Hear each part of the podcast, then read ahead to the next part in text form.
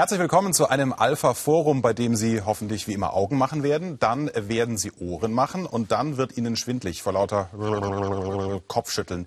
Sie werden den Kopf schütteln über merkwürdige Urteile, die in diesem unserem Land gesprochen werden. Und unser Gast heute hat genau aus diesen merkwürdigen Urteilen einen Beruf gemacht. Der Kabarettist, der Justizkabarettist Werner Kutschwara ist zu Gast. Herzlich willkommen. Hallo, guten Abend.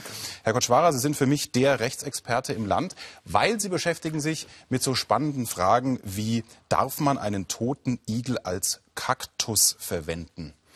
Ja, Darf man das? Muss doch auch mal jemand der Frage nachgehen. Ne? Wenn's ich nicht mache, mach's der Chinese womöglich oder sowas.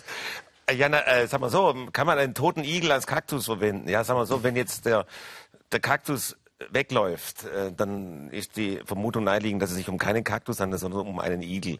Und wenn er sich, dieser Igel sich dann nicht mehr bewegt, also tot ist, dann kann man ihn juristisch betrachtet natürlich als Kaktus verwenden, also zumindest bis er anfängt zu stinken. Dann wird's lästig. Ja, also das ist nur eine theoretische Erörterung natürlich. Okay, natürlich, natürlich. Aber Sie sind ja sonst sehr in der Materie drin. Ja. Ähm, Sie sagen, Gesetze sind sowas wie die Bedienungsanleitung für den Rechtsstaat.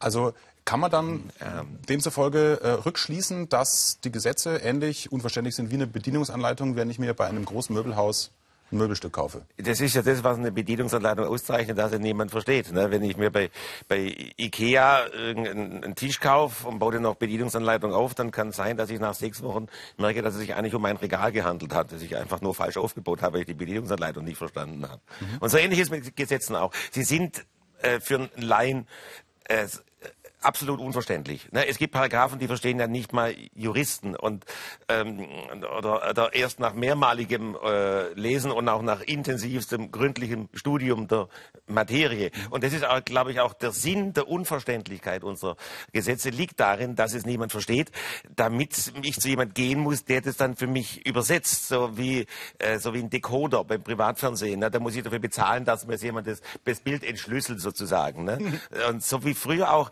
äh, äh, die Bibel, ne, war ja früher auf Latein, hat auch niemand verstanden, musste man zum Pfarrer gehen, der es für einen übersetzt, damit ich weiß, was in diesen lebensnotwichtigen äh, Zeilen drinsteht. Und bei den Gesetzen ist es jetzt wie früher mit der Bibel auf Latein, so sind unsere Gesetze auch in einer unverständlichen Sprache, die ich mir vom Pfarrer jetzt respektive Anwalt übersetzen lassen muss, in meine Sprache. Aber das ist toll. Also bis Martin Luther kam, musste ich ja zum Pfarrer. Das heißt, genau. Sie sind quasi der Martin Luther für den Rechtsstaat, weil Sie uns die komischen Gesetze auf Deutsch erklären.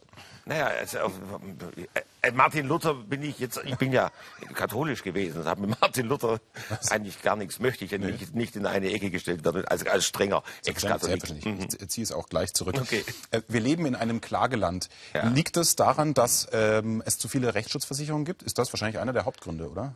Äh, zwei Gründe. Es gibt zu zu viel Rechtsschutzversicherungen und auch zu viel Lehrer, vor allem die Rechtsschutzversicherungen haben.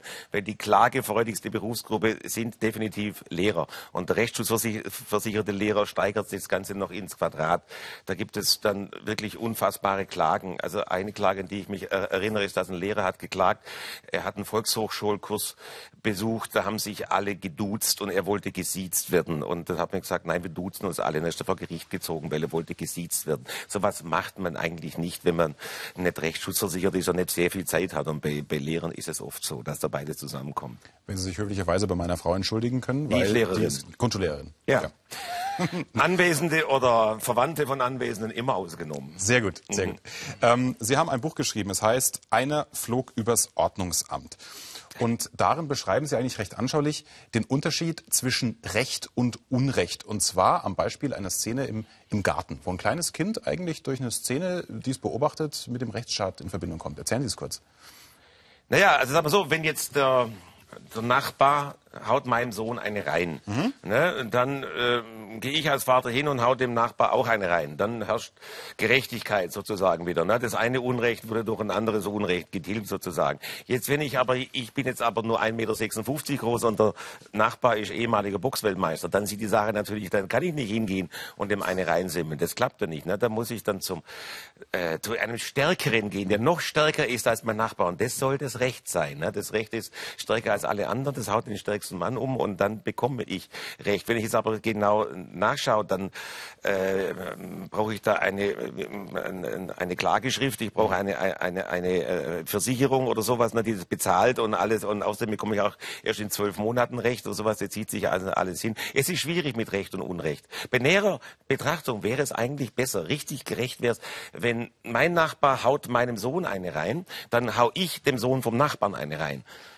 Ah. Das wäre eigentlich Gerechtigkeit, wenn man es mal ganz genau durchdenkt, weil so wurde das eine mit dem genau gleichen vergolten. Wenn ich den Nachbarn eine, eine, eine reinhau, hat ja äh, mein, mein Sohn, dem, dem wurde ja Leid angetan äh, und mir dadurch auch, also tue ich dem Sohn vom Nachbarn eine reinhauen, damit dem Nachbarn das Gleiche widerfährt. Aber Sie sind Sie ja kein Vertreter von Auge um Auge, Zahn um Zahn, Nachbar, Nachbar, Sohn um Sohn?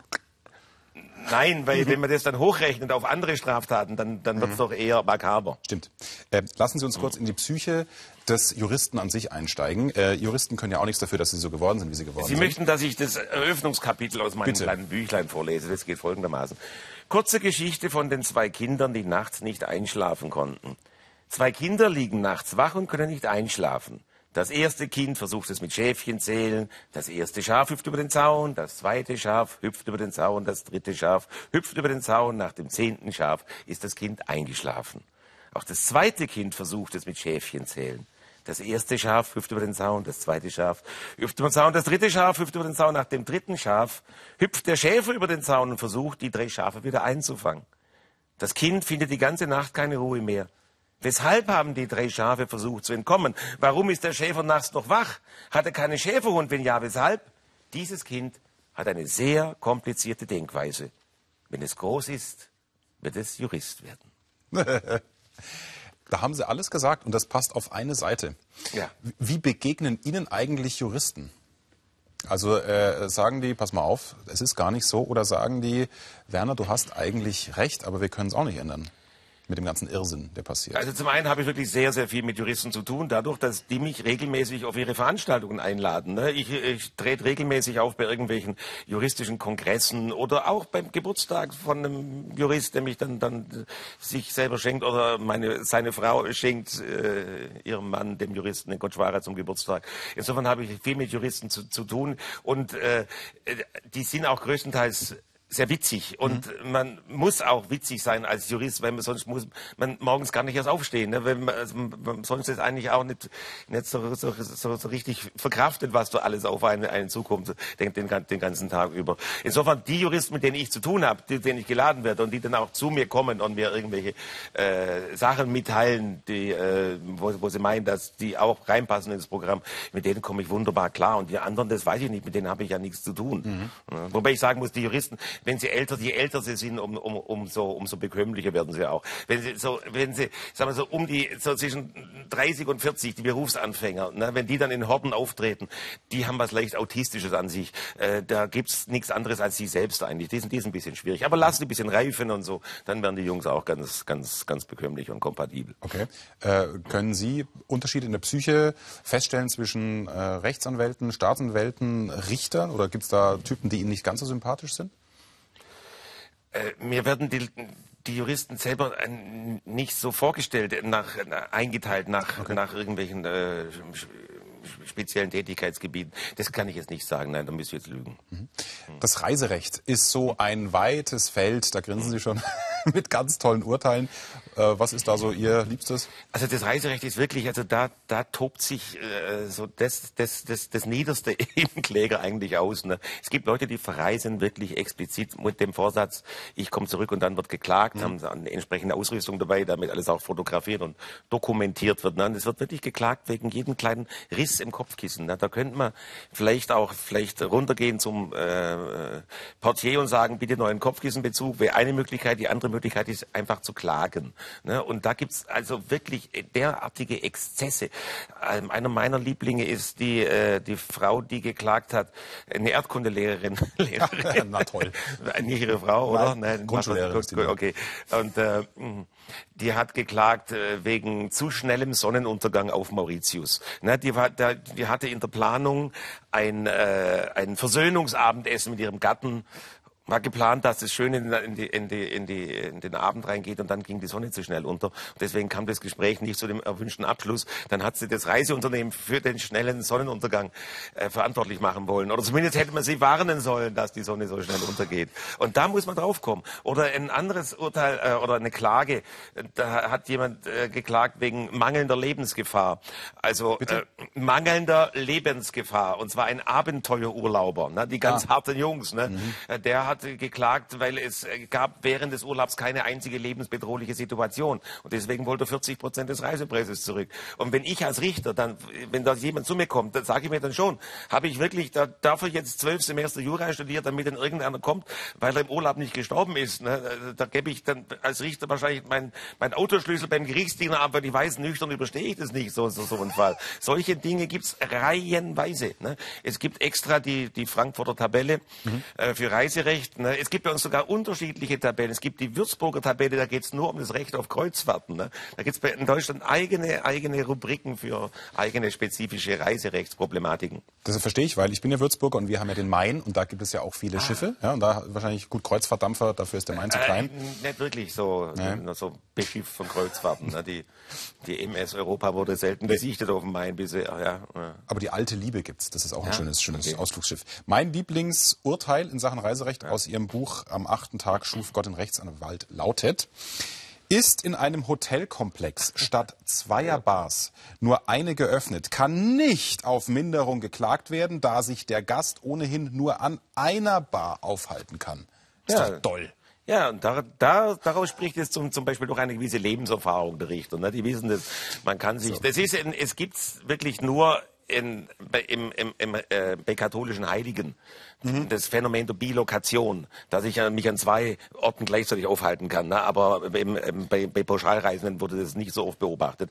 Bei katholischen Heiligen, die wurden, glaube ich, auch noch niemals an zwei Hotelbars gesichtet, soweit ich informiert bin. Aber da jetzt die Frage, muss man da eigentlich den Richter, der das Urteil spricht, veräppeln? Oder musst du eigentlich sagen, Kläger, wer hat dir eigentlich irgendwie ins Hirn sonst was? Weil äh, ja. der Richter kommt ja nicht raus. Er muss es ja dann so schwachsinnig, die Klage ist, äh, seriös begründen und dann heißt der Satz eben Nein, so, wie er da klingt. Der Richter ist großartig. Der hat es völlig korrekt, hat er das entschieden, dass es völlig, dass es äh, Quatsch ist. Ich kann mich nur an einer Bar aufhalten. Es ist natürlich auch irgendwo Notwehr für, für, mhm. für so einen Richter. Was soll er machen, wenn die Klage als begründet zugelassen wird? Man kann eine Klage ablehnen wegen mangelnder Ernsthaftigkeit. Ne? Aber naja, ja. Dann, da sind dann einige auch damit nicht zufrieden und ziehen dann gleich in die nächste Instanz weiter. Über die Psyche der Juristen äh, haben Sie am Schäfchenzähl-Beispiel schon, mhm. schon gesprochen. Merken Sie eigentlich, dass Sie sich irgendwie psychisch vielleicht verändert haben in all den Jahrzehnten Justizkabarett? Also ich versuche immer aufzupassen, dass ich, dass ich nicht allzu so viel davon verstehe von der Materie. Wenn, wenn ich mal das, das, dieses ganze Geflecht durchdrungen habe, intellektuell, geistig, äh, befürchte ich, dass mir der, der, der Humor dann abhanden gekommen ist. Also man muss aufpassen das, was ich mache, dieses Jura-Kabarett, kann man nur machen, wenn man nicht Jura studiert hat. Mhm. Ne, ich habe zwar die NJW, die neue juristische Wochenschrift, abonniert, komme jeden Montag ins Haus, lese ich brav, lese alle Neuerscheinungen juristischer Natur, die einigermaßen von Interesse sind und halte mich schon auf dem Laufenden, aber ich muss es niemals ernst nehmen. Mhm. Und da, wenn der Punkt gekommen ist, dass ich es ernst nehme, dann ist es rum, dann ist der Zauber verflogen. Aber das ist schon Ihre Quelle. Also Sie durchforsten das hier zackig mit, okay, woraus kann ich was machen und aus welchem Urteil? Das ist natürlich das, ähm, das Gebäude juristisches Kabarett fußt auf, auf, auf Realität. Es ist Realsatire. Ne? Mhm. Man kann dann nicht irgendwas erfinden. Also es, es ging ja auch gar nicht. Mir würde das nicht einfallen. Äh, die, die Fantasie habe ich nicht, um mir gewisse Sachen auszudenken. Die muss ich alle finden. Nicht erfinden, sondern finden.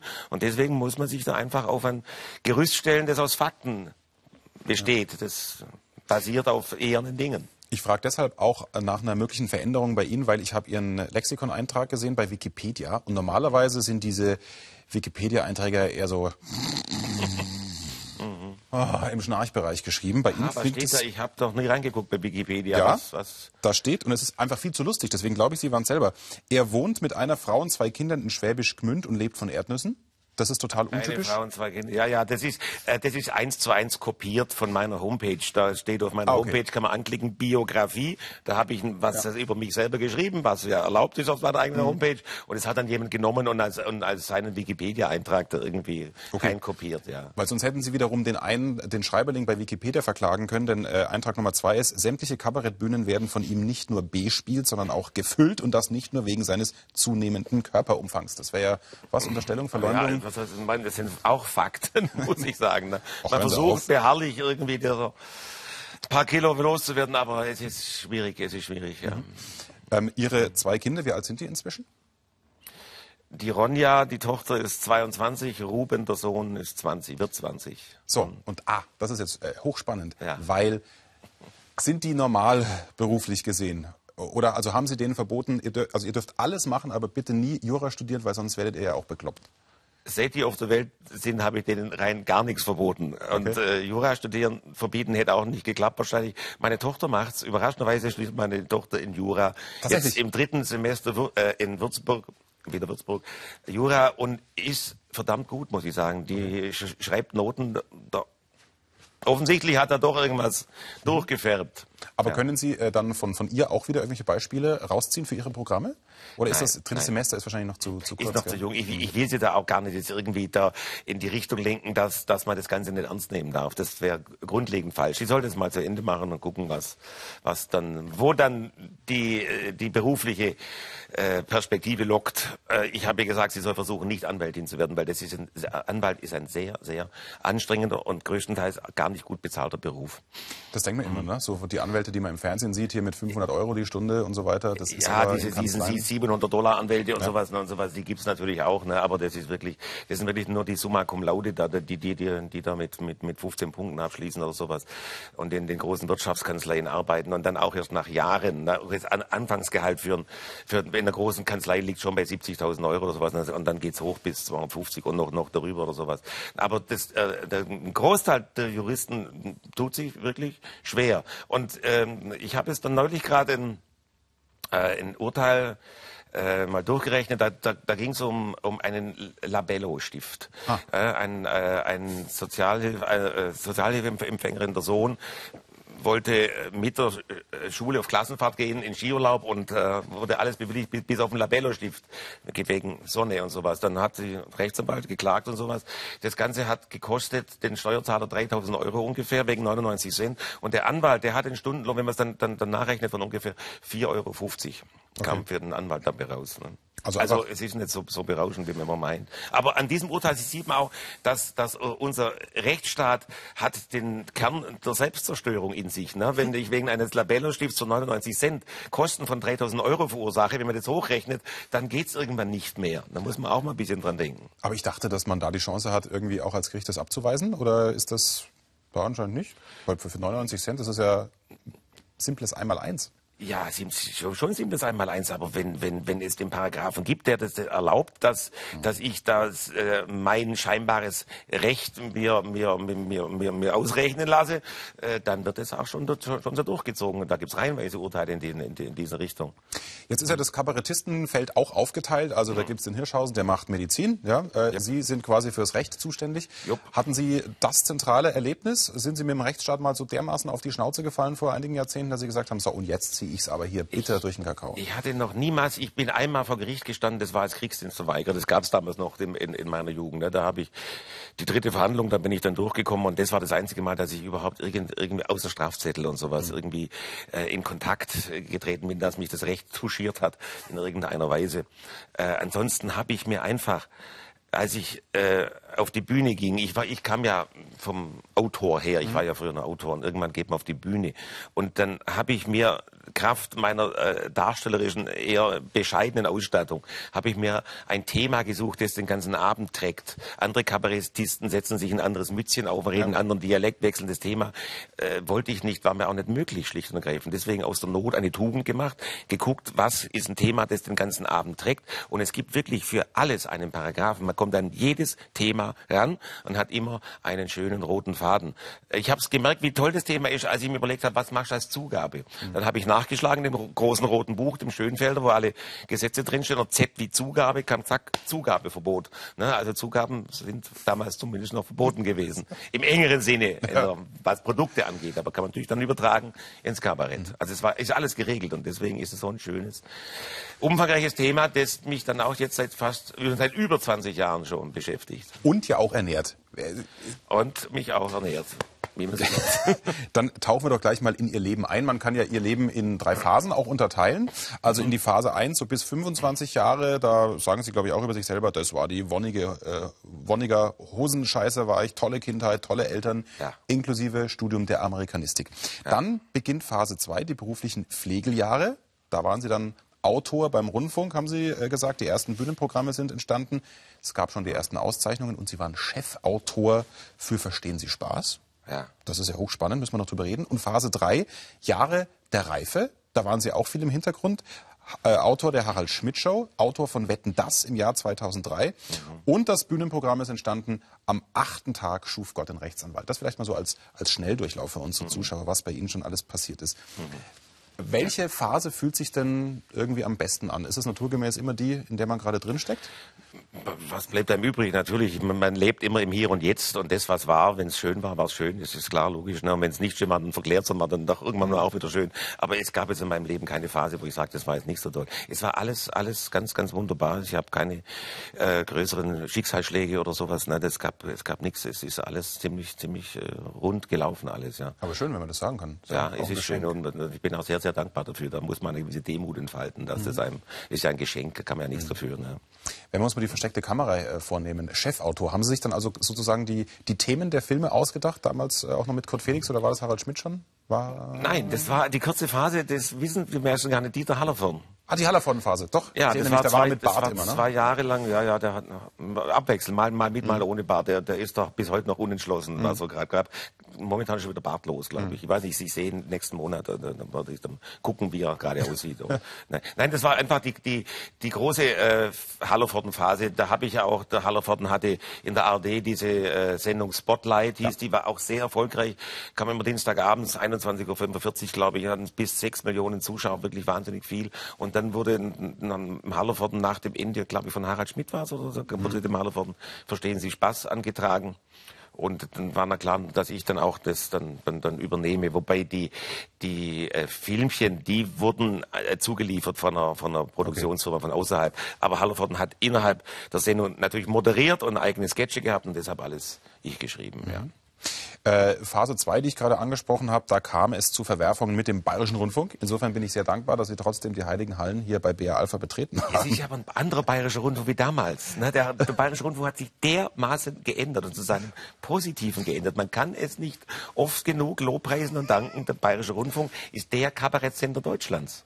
Sie haben recht. Der ja, Freitag? Ja, die haben angefangen. Fernsehen. Und die meisten versuchen das nachzumachen. Der SWR bemüht sich, aber ist nicht entfernt so erfolgreich wie der Bayerische Rundfunk.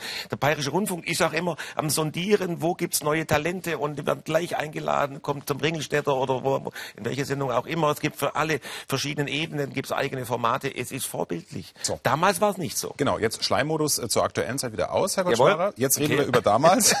Der verstrahlte Großvater hat Ihnen da äh, den Bayerischen Rundfunk sozusagen äh, hat, hat sie deswegen abgeschaltet? Das war im, im Scheibenwischer. Erzählen Sie die Geschichte. Ja, da war der Programmdirektor offensichtlich etwas ungehalten über diesen, diesen Beitrag. Es war unmittelbar nach der äh, Reaktorkatastrophe von Tschernobyl am 26. April 1986 und äh, da habe ich damals auch, auch noch ein bisschen für einen Scheibenwischer geschrieben, habe ich einen äh, Beitrag verfasst, äh, wo gespielt wurde, der damals von der Lisa Fitz, äh, dass die bei der Strahlenschutzkommission anruft, weil jetzt, man durfte ja bei Regen nicht mehr raus und mhm. jetzt haben die aber einen Opa im Rollstuhl draußen im Regen stehen lassen und, und, äh, und da war jetzt die Frage, ist der Opa jetzt verstrahlt und muss der Opa jetzt entgelagert werden oder darf man den normal beerdigen? Ne? Und das ist, allerdings war das damals auch schon äh, auf einer soliden rechtlichen Grundlage, weil in der Strahlenschutzverordnung mhm. steht, steht drin, dass mit, mit dass verseuchte Personen dürfen nicht normal bestattet, sondern müssen entgelagert werden. Ne? Und diesen Paragraph, der tatsächlich existiert, bis heute natürlich, habe ich damals zum, äh, zum, zum Fundament einer, eines Sketches, einer Satire gemacht, die deswegen auch überhaupt nicht überzogen war und, äh, und menschenverachtend, wie es hieß, sondern einfach eine solide rechtliche Grundlage hatte. Aber der, der BR war der Meinung, dass das zu rasender Verunsicherung in in der Bevölkerung führt und zu allgemeinem Aufstand und dass es deswegen nicht gesendet werden darf. Deswegen lief dieser Scheibenwischer in ganz Deutschland, nur nicht in Bayern. In Bayern lief äh, irgendein Blasmusikfestival stattdessen, glaube ich. Ja, das war vielleicht für die Zuschauer auch ganz hübsch. Ne? Das ist ja, wir sind ich glaube, die Bayern waren gar nicht so begeistert, weil diese, diese, diese, diese äh, bayerische Freiheitlichkeit, ne, äh, die, die ist ja schon tief verwurzelt und die Leute äh, wissen schon, dass es, dass es zum einen gibt es am, am, Fernseher da unten einen Knopf, wo man draufdrücken kann, da ist er aus und dann kann man auch umschalten. Das geht alles. Das mhm. kann man den Zuschauern eigentlich schon zumuten. Ja. Ähm Trotzdem hat der Scheibenwischer eine, eine wichtige Rolle gespielt, ähm, weil, kann man sagen, das war so ein bisschen die Zäsur. Denn der Scheibenwischer, da sind sie ja sozusagen als Ersatzspieler reingerutscht für, ich glaube, Richard Ruckler war es damals, ne? Weil der ausgefallen ist? Irgendeiner was? Ich bin, ich bin für den Richard Rogler auf der Bühne eingesprungen, ah. nicht im Scheibenwischer. Scheibenwischer. Im Scheibenwischer bin ich nie aufgetreten. Ich war nur Autor. Das war die okay. Phase, war ich nur Autor. Der Richard Rogler äh, hatte einen Auftritt in Berlin im Mehringhof Theater, musste den absagen wegen einem Todesfall in der Familie. Und äh, da bin ich, da hat mich dann jemand angerufen. Ich war damals noch gar nicht auf der Bühne, ob ich nicht irgendwas vorlesen kann. Da habe ich gesagt, ja, dann lese ich halt was vor. Und dann habe ich mich auf die Bühne gestellt und 90 Minuten lang meine Texte, unter anderem diesen verstrahlten Groß Großvater mhm. davor getragen. Und äh, die Leute haben sehr viel gelacht und ich war mit der Situation auch sehr zufrieden. Hab kein Lampenfieber habe ich bis, bis heute niemals gehabt. Lampenfieber weiß nicht, was das ist. Was die Sache auf der Bühne sehr erleichtert. Und ja. deswegen war das die Initialzündung. Von dem Tag an habe ich beschlossen, dass ich auf die Bühne gehe. Weil, habe ich gemerkt, da gibt's zwei Sachen, die ich nicht brauche und die ich auch wirklich im Leben nicht haben muss. Das eine ist ein Wecker und das andere ist ein Chef. Und das beides brauche ich auf der Bühne nicht zu haben. Und auf der Bühne gab es ja dann im Verhältnis auch mehr Kohle, ne, als als äh, Ich habe tatsächlich in den 90 Minuten so viel verdient wie in vier Wochen als Autor. Auch das gibt einem doch sehr zu denken. Da haben Sie sich dann getraut. Ähm, irgendwann waren es dann die Pflegeljahre, die wir schon angesprochen haben. Was ja, unter anderem waren dann so, da gab es dieses Kirchenprogramm, genau. das eine. Ha, der ja. Titel, ich, Glückwunsch nachträglich, wenn die Keuschheit im Bordell verpufft. Ein Wortspiel, ein kleines ah, Wortspiel. Muss man erst mal drauf kommen. Die Kirche fand es nicht so witzig. Warum? Gar nicht. Warum? Weil die Kirche es prinzipiell nicht witzig findet, wenn man sich humoristisch ihr nähert. Das, äh, diese Erfahrung macht jeder. Auch noch der Kleinste, äh, oder nicht der Kleinste, auch, auch, auch noch die, die, die, die, die kleinste Nuance an, an kirchlicher äh, Humorernährung, äh, das erfährt jeder, äh, führt zu Aufruhr. Mhm. Äh, Robert Gernhardt, der wirklich unverdächtig ist, dass er jetzt ein wahnsinniger Kirchenkritiker ist, hat mal so ein kleines Gedicht gemacht für, für, für ein Otto äh, lieber Gott, nun nimm doch hin, dass ich klüger, dass ich, dass ich klüger bin als, lieber Gott, nun gib doch zu, dass ich klüger bin als du mhm. und nun nimm doch endlich hin, dass ich was Besonderes bin. So, nun preise meinen Namen, denn sonst setzt es etwas Amen. Ein völlig unverfängliches Gedicht, gab es einen Aufruhr bei, bei Kirchenvätern, das war so ein Blasphemie. Na, es ist nicht möglich, Kirchensatire zu machen, ohne dass irgendjemand sofort schreit, äh, Hölle, Hölle auf Erden. Kann ich unterschreiben. Das war einer der ersten Tipps, die ich bekommen habe, als ich 1998 äh, als Moderator ja. bei Bayern 3 äh, angefangen ja. habe. Da hieß es, oh. keine Scherze über Papst oder Kirche. Ja. Funktioniert nicht in Bayern. Geht nicht. Geht Nein. gar nicht. Aber äh, Sie haben die Kirche auch strapaziert, da muss ich streng werden, Herr ja. Koschwara, weil 1991 kam ja auch schon im weitesten Sinne Kirche vor, warum war Jesus nicht rechtsschutzversichert? Dieses Programm hat aber eingeschlagen wie eine Bombe. Im positiven Sinne, über 20 Jahre waren Sie damit unterwegs. Ja, äh, sagen wir mal so. Und äh, es, es hat dann viele Nachfolger gehabt, unter anderem dieses am achten Tag. Das war der Einstieg ins juristische Kamera, dieses Warum war Jesus nicht rechtsschutzversichert? Und der Titel war natürlich auch. Ich habe mich mir immer Mühe gegeben mit dem Titel. Warum? Weil ich einen Namen habe, den kein Mensch aussprechen kann. Stimmt. Und deswegen, ich weiß noch, wie die Leute immer angerufen haben äh, im Hinterhoftheater in, in München. Da äh, habe ich oft dann das Kartentelefon abgenommen, weil ich war dann ja die ganze Zeit auch im äh, Anwesen und sowas. Und die Leute immer sagen, ich hätte gern Karten für den äh, äh für das mit dem Jesus Rechtsschutzversichert, ne? Klar. Und wenn man da so einen einigermaßen stringenten Titel hat, dann, dann hilft es einem darüber hinweg, dass man unbekannt ist und äh, wie gesagt einen schweren Namen hat. Deswegen mhm. habe ich mir da immer sehr, sehr viele Gedanken gemacht über den Titel. Ja. Und das funktioniert auch. Kann ich auch jedem jungen Kabarettisten, der sagt, ich möchte es mal ein bisschen mich abheben aus dem Allerlei, macht euch Mühe um den Titel. Mhm. Äh, ab wann merkt man denn als Kabarettist, irgendwie ist das Programm jetzt ausgelutscht? Ist es, äh, wenn es Ihnen selber keinen Spaß macht? Ja. Ah, okay. Ja. Also nicht, dass die Pointen nicht mehr funktionieren, weil dafür gibt es eigentlich keinen Grund. Das ist ja oft neues Publikum. Ne? Ja, es ist natürlich jeden Tag anders.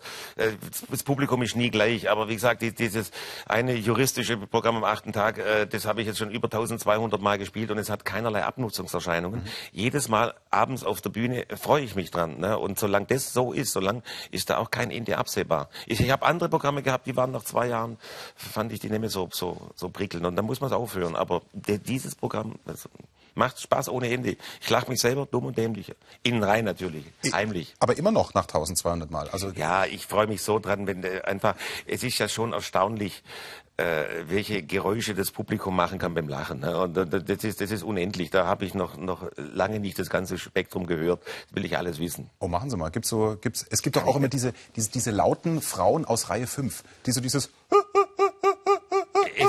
was du durchgehend hörst, da kriege ich immer die Krise. Es gibt diese Ulknudeln natürlich, die, die, die können einem streckenweise den Abend ruinieren. Am Anfang ist es wirklich sehr, sehr komisch, wenn jemand so richtig rausbrüllt oder sowas. Es sind nur Frauen übrigens. Ne? Oh, ohne Witz? Ja, wobei die Frauen aber auch immer die sind, die den Abend retten.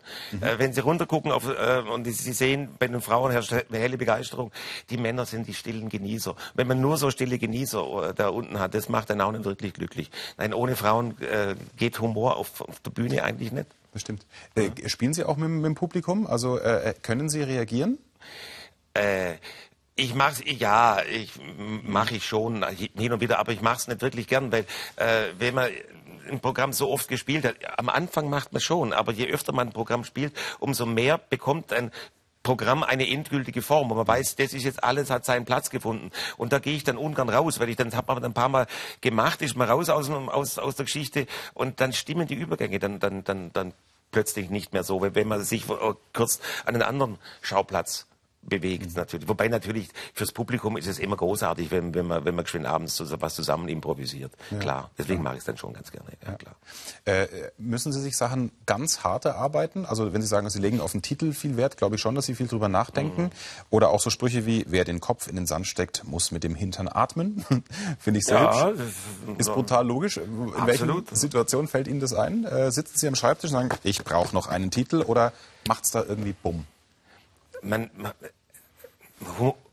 Humor äh, hat was mit Arbeit zu tun. Also als ich noch bei Harald Schmidt Show war, haben wir, wir Autoren uns immer gesagt, wir gehen jetzt ins Humorbergwerk runter wieder ne, und brechen die Pointe frisch aus dem Flöz.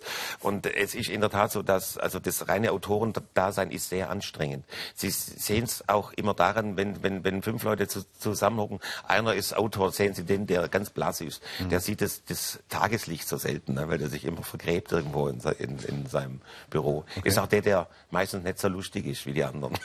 das ist es ja. Das sind die Autoren. Ja.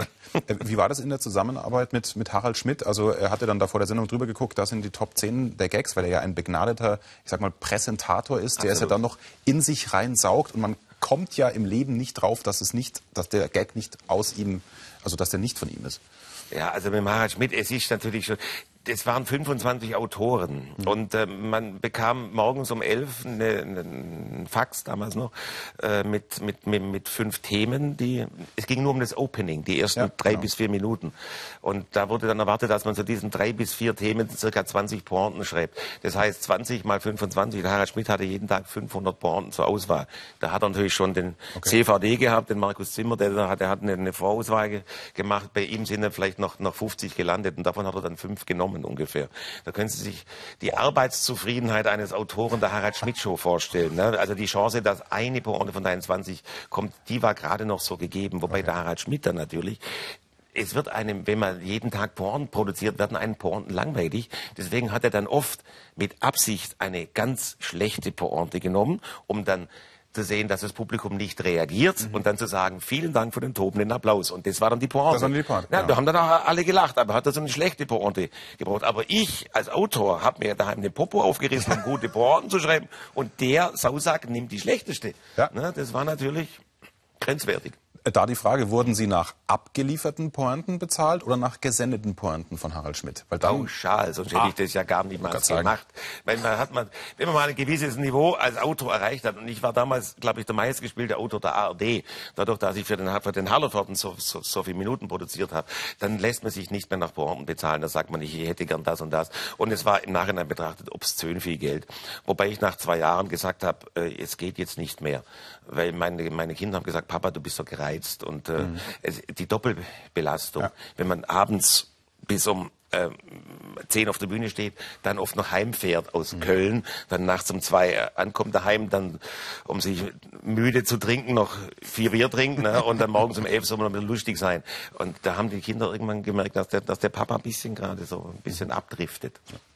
Äh, ehe wir abdriften, gehen wir wieder zu merkwürdigen Urteilen zurück. Da gibt es ja. noch viel zu besprechen. Sie machen da ja nicht nur Spaß, sondern nehmen sich auch ernsten Fällen an. Äh, jetzt reden wir kurz über, ich sag mal, das weite Feld sexueller Missbrauch. Aber mhm. ähm, es wird jetzt nicht so dramatisch, wie Sie zu Hause vielleicht glauben.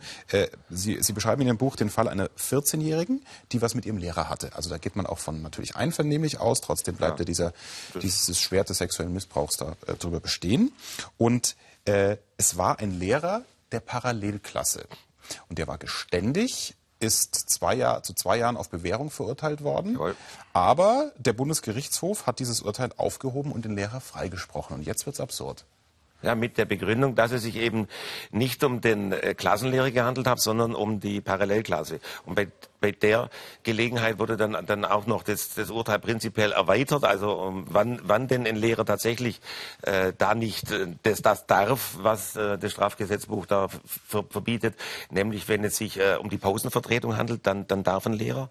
Und, und wenn es natürlich äh, keine versetzungsrelevanten Fächer sind, weil äh, also der Religionslehrer darf zum Beispiel, ne, wenn man wenn man es mal so, weil Religion ist nicht versetzungsrelevant, da, dadurch habe ich als Lehrer keine Macht über das Kind sozusagen und, und, und dann ist nicht von, einer, von einem Abhängigkeitsverhältnis die Rede. Und das ist absurd. Und das ist für das normale äh, Rechtsempfinden eines, eines durchschnittlichen äh, Bürgers nicht nachvollziehbar. Und nee. das ist halt für mich eines dieser Urteile, wo ich den Eindruck habe, dass gewisse Richter einfach auf einem anderen Planeten leben. Die wissen nicht, was, was äh, ja. rechtens, was, was gerecht ist auch, ne? was dem Rechtsempfinden entspricht. Ja, äh, und ich glaube, auch wenn es in den Ferien passiert, ist es auch wieder wurscht, weil da ist es kein Auch da ist diese Abhängigkeitsverhältnis ist nicht gegeben.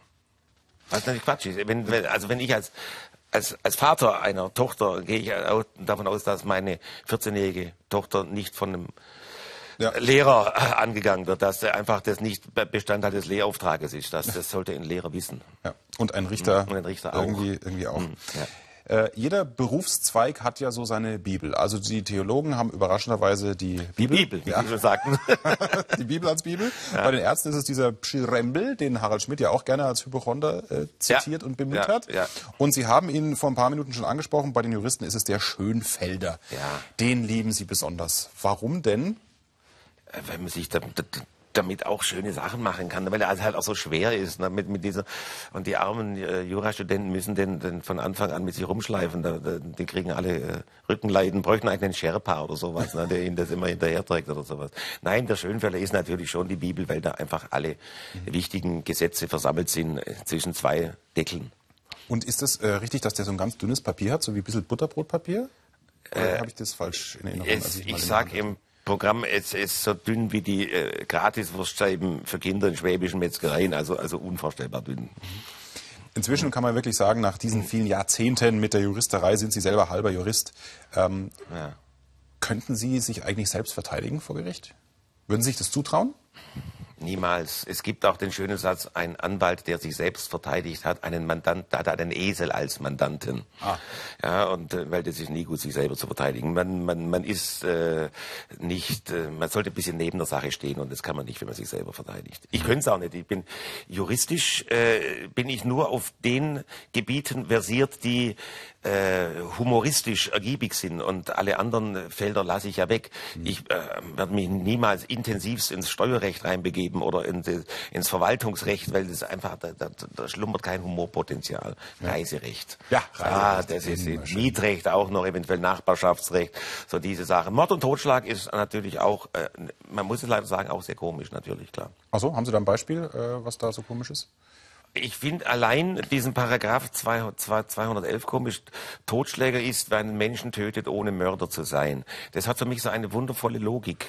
Das klingt so ein bisschen dilettantisch, wer ein Kabel verlegt, ohne Elektriker zu sein, sowas, sowas, sowas, sowas leicht.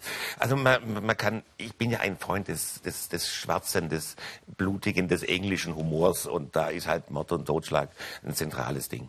Mhm. In Ihren Programmen verwursten Sie die aktuellen Urteile. Äh, die haben Sie aus dieser Wochenzeitschrift. Aber ähm, sind, sind Sie inzwischen schon äh, so bekannt auch als Anlaufstelle, dass Ihnen vielleicht normale Menschen, die in Ihren äh, Veranstaltungen, in Ihren Programmen waren, dass die Ihnen schon auch noch Futter geben? Also es äh, gibt jede Menge Anwälte, die mir äh, äh irgendwas zumailen und sagen, mhm. das ist jetzt aber, das, das, das, okay. das könnte reinpassen, Herr Kutschwara. Und ich lese es durch und es ist sowas von unwitzig. Und ich, und ich weiß dann schon, warum das den Anwälten witzig vorkommt, weil in der Tristesse einer Anwaltskanzlei wirkt ein Urteil, wo einfach das Wort Rindviech auftaucht, wirkt mhm. das schon mal komisch. Wenn ich das auf der Bühne mache, äh, löse ich nur nacktes Gähnen und Entsetzen aus. Ne? Aber wie gesagt, für einen Anwalt in, seine, in seinem beruflichen Umfeld wirken auch so, so, so kleine humoristische Spritzer bereits wie, wie ein ganz großer Fleck. Mhm. Ein komischer. Wobei, wenn Sie Rindviech sagen, dann ist diese Frau aus Reihe 5 wieder, die wie dieses was sie ja den ganzen Abend macht. Ich könnte mich da gar nicht mehr konzentrieren. Schaffen ja. Sie das, so eine, so eine penetrante Lache im Publikum zu überhören? Weil man hört sie nur noch irgendwann, wenn es einen wahnsinnig macht. Man, das Problem ist, man kann am Anfang darauf eingehen, aber wenn man das dann anfängt, dann, dann muss man es auch weitertreiben eigentlich. Mhm. Und äh, ich frage dann immer irgendwie, ob die Frau, ob sie mit mir auf Tournee gehen möchte, ob man sie mieten kann, weil natürlich am Anfang macht es schon Stimmung und sowas. Ne? Mhm. Wenn es dann äh, dauerhaft ist, es ist halt so, das, man, wenn jemand lacht und weil, weil, er halt das alles so, so wunderbar findet, kann man immer nicht böse sein. Nein, Sie haben recht. Ich bin, ich bin wieder sehr ungerecht, Sie haben völlig recht. Gibt es äh, ein Lieblingsurteil, was Ihnen hängen geblieben ist? Also die lustigen Fälle aus dem Reiserecht hatten wir schon. Gibt es so ein Urteil, wo Sie sagen, das ist eigentlich der Wahnsinn? Na, das ist schon aus dem Reiserecht, dieses, dieses eine Urteil mit den Betten. Die, den Betten, die äh, vom Amtsgericht Mönchengladbach. Das lese, das lese ich jeden Abend vor, wo, wo jemand geklagt hat, weil die, er hat den Doppelbett bestellt, es gab zwei Einzelbetten und, äh, und äh, deswegen kam es nur zu unbefriedigendem Geschlechtsverkehr. Und äh, wegen, weil das halt die Einzelbetten waren, weil die, die, die, die sind auf, auf rutschigen Fliesen gestanden und bei jeder Kleinstbewegung auseinandergegangen. Und dann hat das Amtsgericht äh, Mönchengladbach ge geurteilt, dass dem Gericht sind mehrere Variationen des Geschlechtsverkehrs bekannt, die auf einem einzelnen Bett ausgeübt werden können und zwar zu voller Zufriedenheit aller Beteiligten. Und äh, dass man auch mit einem äh, Hosengürtel hätte die Betten zusammen machen können, weil dieser Hosengürtel wurde ja in dem äh, Moment nicht benötigt. Aber das war doch dann ein Richter, der mit beiden Beinen im Leben stand. Weil ich sonst bin dem so, dankbar. Und ich ja. bin auch immer auf der Suche, ob da nicht noch mehr ist. Wo, wo, was, weil aus, aus, dem Kopf, aus diesem gescheiten Kopf sind mit Sicherheit noch viel andere gescheite Sachen gekommen. Aber das Amtsgericht Mönchengladbach lässt mich nicht in die Archive gucken. Ach so? Ich habe gesagt, schick mir doch mal irgendwas. Und äh, dass ich da... Ich habe auch so ein äh, Aktenzeichen und sowas von Urteilen, die ich, die ich nur ansatzweise kenne, aber mhm. die melden sich nicht. Ich muss mal hinfahren und direkt da reingehen ins Äh, ein Urteil ist mir untergekommen, ich glaube, das haben Sie auch in irgendeinem Programm besprochen.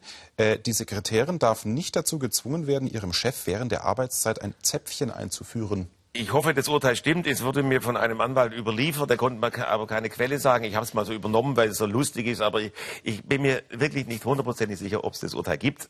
Der Anwalt sagt, er hätte es gehört, aber er konnte es halt auch nicht belegen. Ich nehme es mal, weil wenn, wenn gelacht wird, dann ist schon in Ordnung. Ne? Ja.